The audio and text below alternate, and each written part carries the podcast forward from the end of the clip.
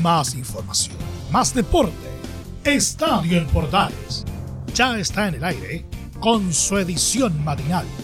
La primera de Chile, uniendo al país de norte a sur.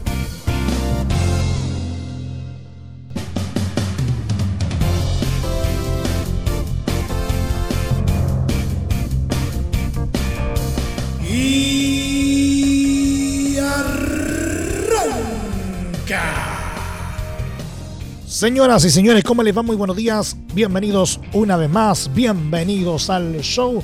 Día viernes. Estamos prestos a iniciar otro fin de semana.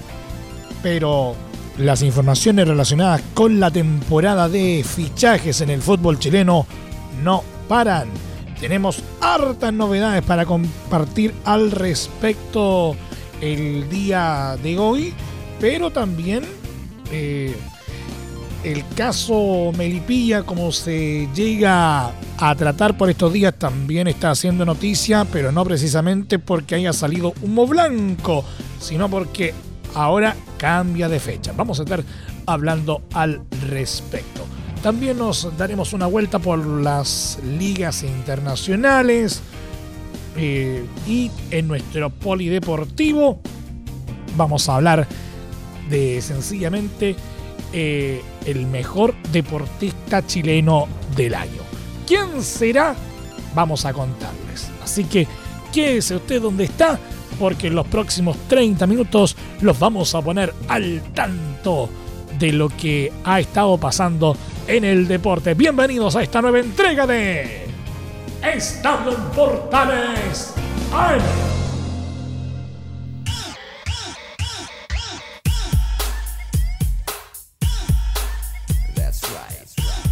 Desde el máster central de la Primera de Chile, uniendo al país de norte a sur, les saluda Emilio Freixas, como siempre, un placer acompañarles en este horario.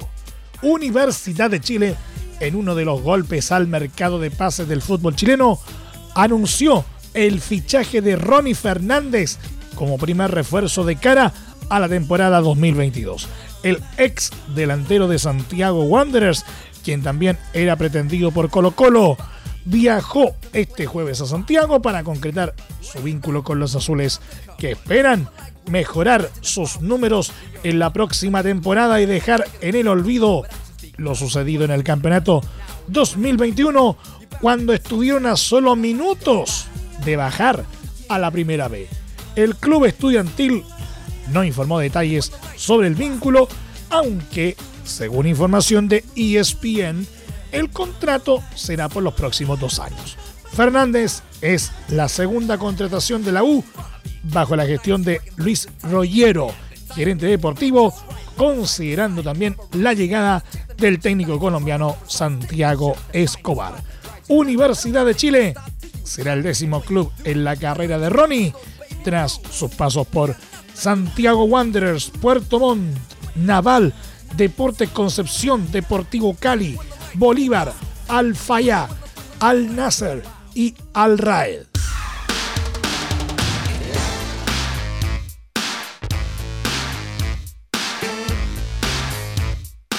Seguimos revisando la actualidad azul porque las salidas de Universidad de Chile del zaguero uruguayo Ramón Arias y del delantero argentino Joaquín Larribey fueron decisión del gerente técnico de Azul Azul, el ecuatoriano Luis Rollero. Según trascendió, el funcionario de la concesionaria les explicó a la dirigencia de la sociedad anónima que ni el defensor ni el goleador entraban en el proyecto deportivo de 2022. Mientras Arias ya está enterado de la decisión del equipo, Larry Bay sigue a la espera de una comunicación oficial al respecto. En otro plano, Azul Azul sigue sondeando el retorno del seleccionado chileno Eugenio Mena, quien, según versiones de prensa, no está feliz en Racing de Avellaneda. No obstante, el precio de Mena, unos 2 millones de dólares, es una traba para el elenco estudiantil y para la saga en la carpeta de Rollero está el defensor boliviano José María Carrasco, a quien el ecuatoriano conoce de su paso por Independiente del Valle y que ha estado en variadas convocatorias del elenco albiverde. El pase pertenece a Blooming.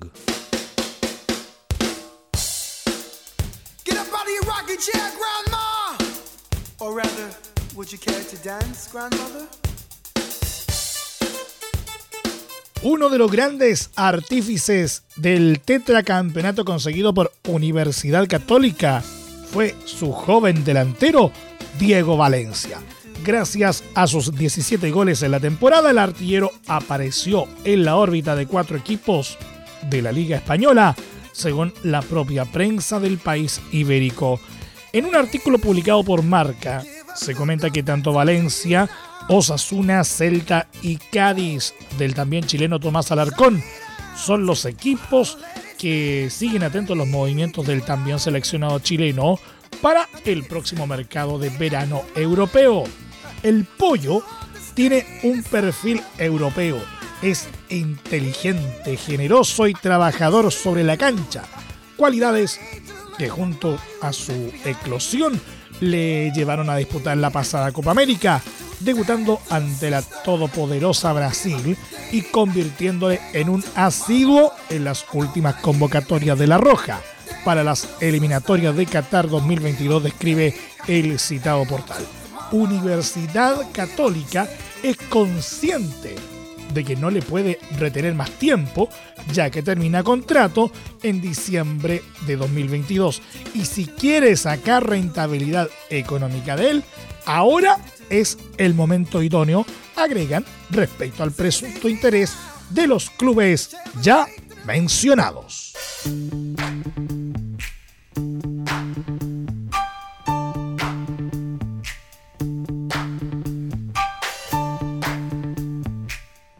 Ronald Fuentes asumió este jueves como nuevo entrenador de Audax Italiano, sustituyendo en el cargo a Pablo Sánchez. Al respecto, el técnico habló de las aspiraciones que tienen como cuerpo técnico, asegurando que pueden darle algo nuevo al club. La verdad que estamos muy contentos como cuerpo técnico de, este nuevo desafío que se nos presenta. Audax Italiano hizo una excelente campaña con Pablo con clasificación a torneo internacional como Copa Libertadores, con una tercera ubicación en la tabla que, nos lleva a tener una exigencia grande también y bueno, tenemos muchas muchas ganas, eh, mucha proyección y mucha capacidad también sentimos como cuerpo técnico para, para entregarle algo nuevo al, club y también a, la forma de jugar. Eh, que como, es sabido, nosotros nos gusta mucho el tema de la posesión y ser un equipo eh, un poco más ofensivo y trataremos de, de, entregarle eso en, el corto y mediano plazo donde los jugadores se puedan sentir cómodos y, obviamente lo más importante lograr resultados. Pero es un gran desafío, es un crecimiento para nosotros como cuerpo técnico y lo tomamos con toda la responsabilidad que corresponde, con todo el profesionalismo que corresponde y esperemos que sea un año 2022 muy bueno para, el Club Auda Italiano.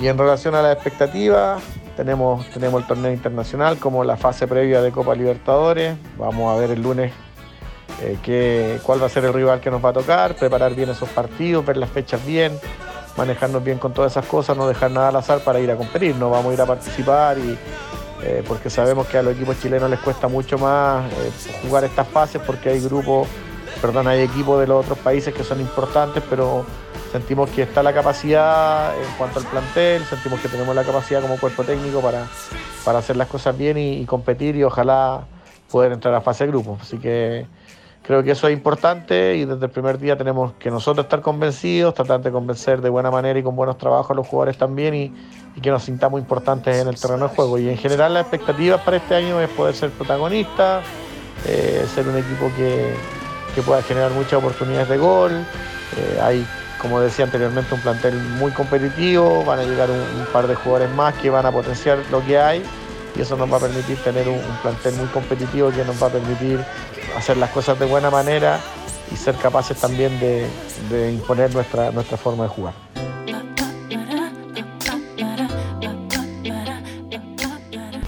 Unión La Calera tiene nuevo entrenador tras la salida de Francisco Paqui Meneghini. Se trata del argentino Martín Anselmi, quien vivirá en el cuadro cementero su primera experiencia como director técnico. Anselmi, de 39 años, Pese a que será su primera vez como líder de un cuerpo técnico, tiene una amplia experiencia como ayudante. trabajó con el español Miguel Ángel Ramírez en Independiente del Valle, ganando la Copa Sudamericana en 2019.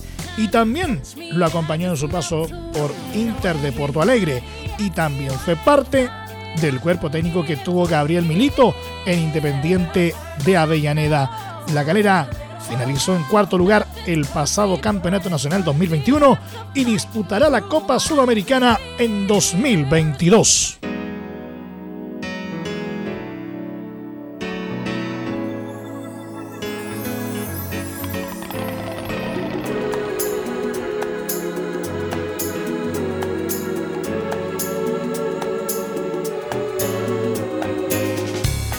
Este jueves, Cobresal anunció el regreso del arquero nacional Jorge de Shams, el que cumplirá con su tercer periodo en el club de la comuna de Diego de Almagro. Vuelve a defender el arco minero. Informamos el arribo de la primera incorporación para la temporada 2022. Se trata del portero nacional Jorge de Shams, anunció el club en sus redes sociales. Por otro lado, expresó que Jorge vivirá el tercer periodo en nuestro club. Recordemos que estuvo en 2013-2014 y 2020. Éxito en nuestro club Jorge. De Shams jugó la última temporada en Rangers de Talca de la Primera B.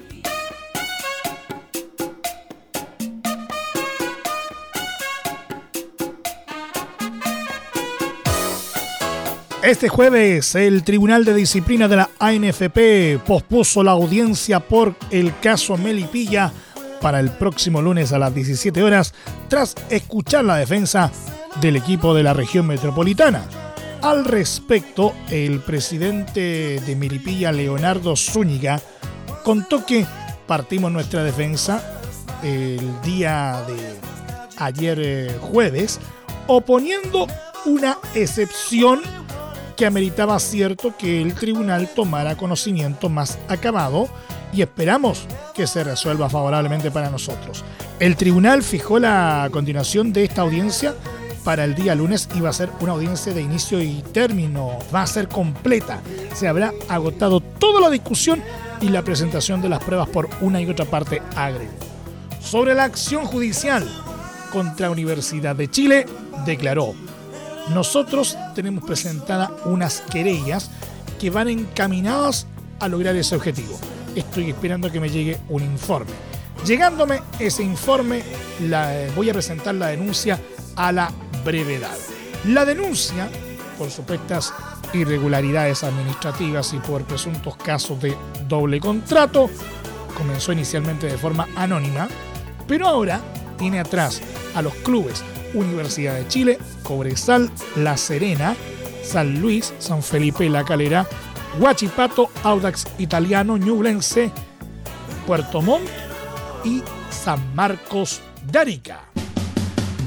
Entre Marco Grande y Marco Chico, media vuelta y vuelta completa. Escuchas Estadio en Portales en la Primera de Chile, uniendo al país de norte a sur.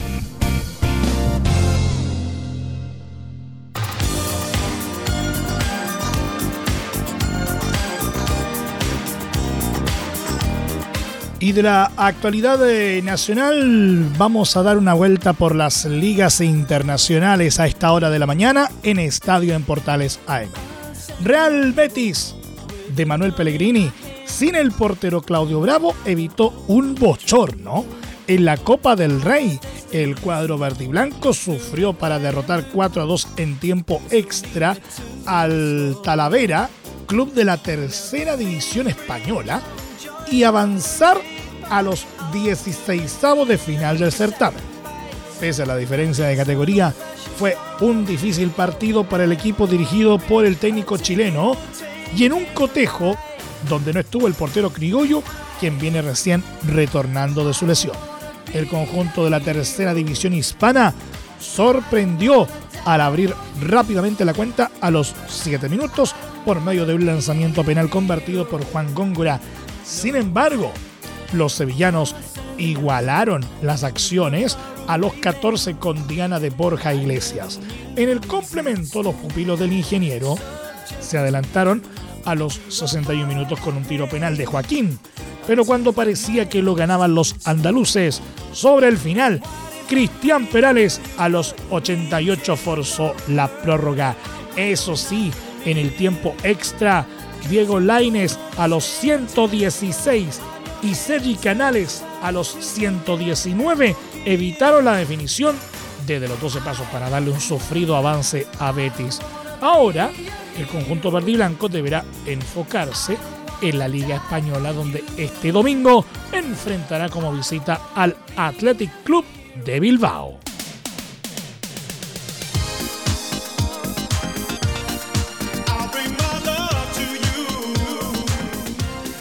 El posible traspaso de Alexis Sánchez al Barcelona sumó un nuevo capítulo y no con un buen desenlace para el chileno, según reportan a esta hora medios españoles que dan por caída la operación.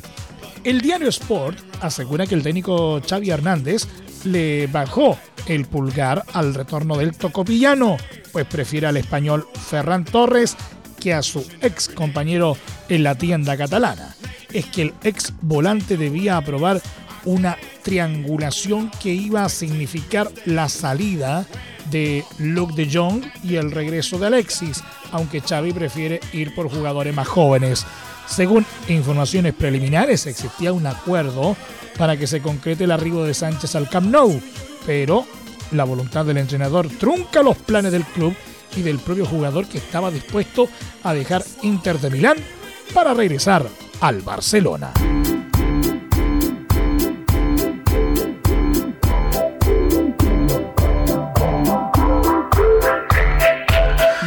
Mientras tanto, Inter de Milán enfrentará este viernes a la Salernitana en la fecha 18 de la Serie A y los medios italianos aseguraron en la previa que Alexis Sánchez nuevamente contará con la confianza de Simone Inzaghi para ser titular con la camiseta nero-azzurra.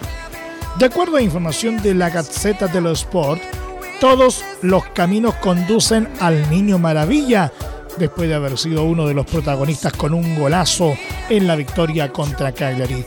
El mismo medio explica que Alexis en este momento ha resultado vital en Inter para dar descanso a los delanteros titulares, primero a Seco ante Cagliari y ahora para que Lautaro Martínez pueda tomar un respiro.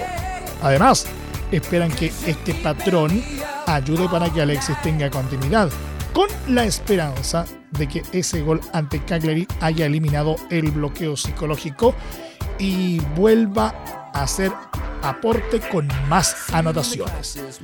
Cabe destacar que esta nueva oportunidad para Alexis surge en medio de los informes desde España que aseguran que existe un acuerdo entre Inter y Barcelona para su retorno a Cataluña. El duelo entre Salernitana e Inter está programado para este viernes a las 16.45 horas de nuestro país.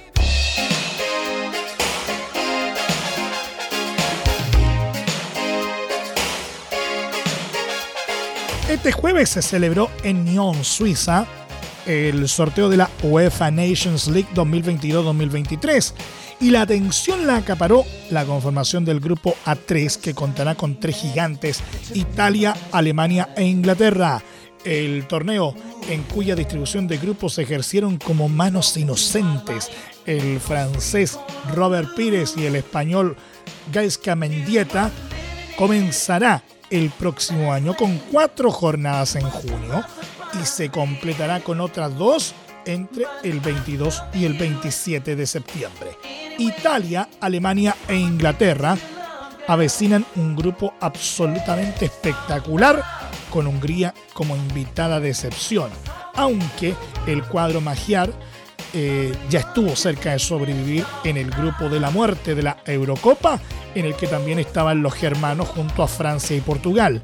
Francia, la vigente campeona, tras derrotar a España en la final de Turín, se medirá a Dinamarca, la selección que más ha evolucionado en los últimos tiempos. Croacia, a la que venció en la final del pasado Mundial de Rusia 2018, y a Austria. España y Portugal parten como cabezas de cartel del A2 con un duelo ibérico, siempre de máxima rivalidad.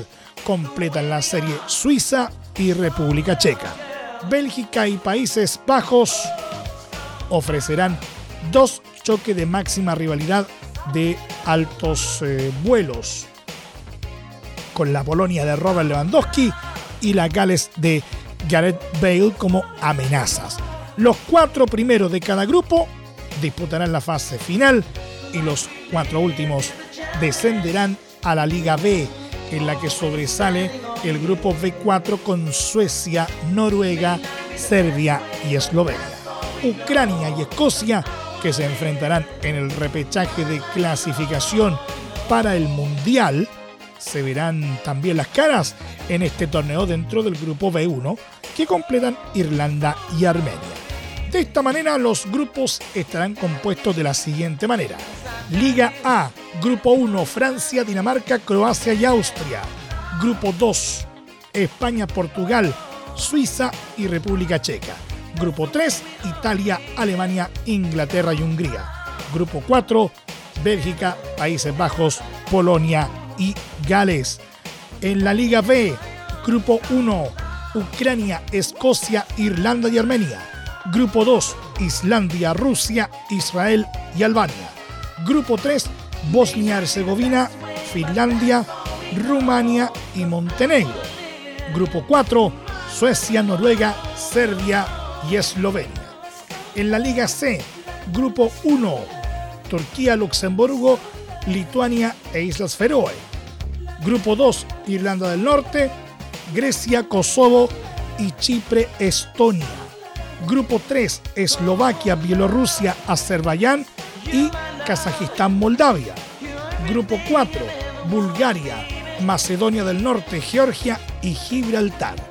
Mientras que en la Liga D, Grupo 1, Liechtenstein, Kazajistán, Moldavia, Andorra y Letonia. Grupo 2, Malta, Chipre, Estonia y San Marino.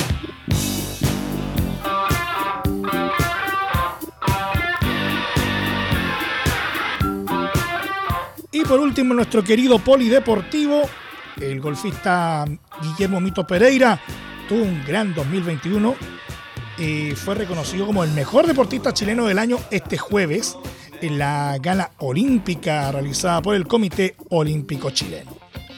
El deportista nacional tuvo destacadas actuaciones en su ingreso al PGA Tour y logró el cuarto lugar en los Juegos Olímpicos de Tokio 2020, donde rozó la medalla de bronce y terminó recibiendo un diploma olímpico. No me lo esperaba 100%. Hubo muchos deportistas este año que compitieron muy bien. Este es un premio tremendo. En el golf siempre se nos premia distinto y esta vez estar al frente de todos los deportistas es algo increíble, dijo Pereira en la gala. La meta es estar en los Juegos Olímpicos de París 2024 y poder representar a Chile de nuevo lo mejor posible. Obviamente una medalla de oro sería increíble, pero ya poder representar el país y hacerlo bien nos ayuda mucho a todos los deportistas, añadió. Y nos vamos. Muchas gracias por la sintonía y la atención dispensada. Hasta aquí nomás llegamos con la presente entrega de Estadio en Portales en su edición AM, como siempre, a través de las ondas de la Primera de Chile, uniendo al país de norte a sur. Les acompañó Emilio Freixas. Muchas gracias a quienes nos sintonizaron a través de las distintas plataformas de Portales Digital, a través de la red de medios unidos en todo el país y por supuesto también a través de la Deportiva de Chile radiosport.cl. Continúen en sintonía de Portales Digital porque ya está aquí Leo Mora y la mañana al estilo de un clásico. Portaleando la mañana a continuación. Más información luego a las 13.30 horas en la edición central de Estadio en Portales junto a Velus Bravo con los tradicionales viernes musicales. No se lo pueden perder. Recuerden que a partir de este momento este programa se encuentra ya disponible en nuestra plataforma de podcast en Spotify, en los mejores proveedores de podcasting y desde luego en www.radioportales.cl. No olviden que este domingo tenemos cobertura especial desde las 7 de la mañana, Bota Chile 2021, con todas las alternativas de la segunda vuelta presidencial a través de todas las plataformas de portales y la red de medios unidos en todo el país. Ahora sí, que tengan todos un muy buen día y desde ya que tengan un excelente fin de semana. Y recuerden ahora más que nunca, si puedes, quédate en casa. Más información, más deporte. Esto fue Estadio en Portales, con su edición matinal. La primera de Chile, viendo al país de norte a sur.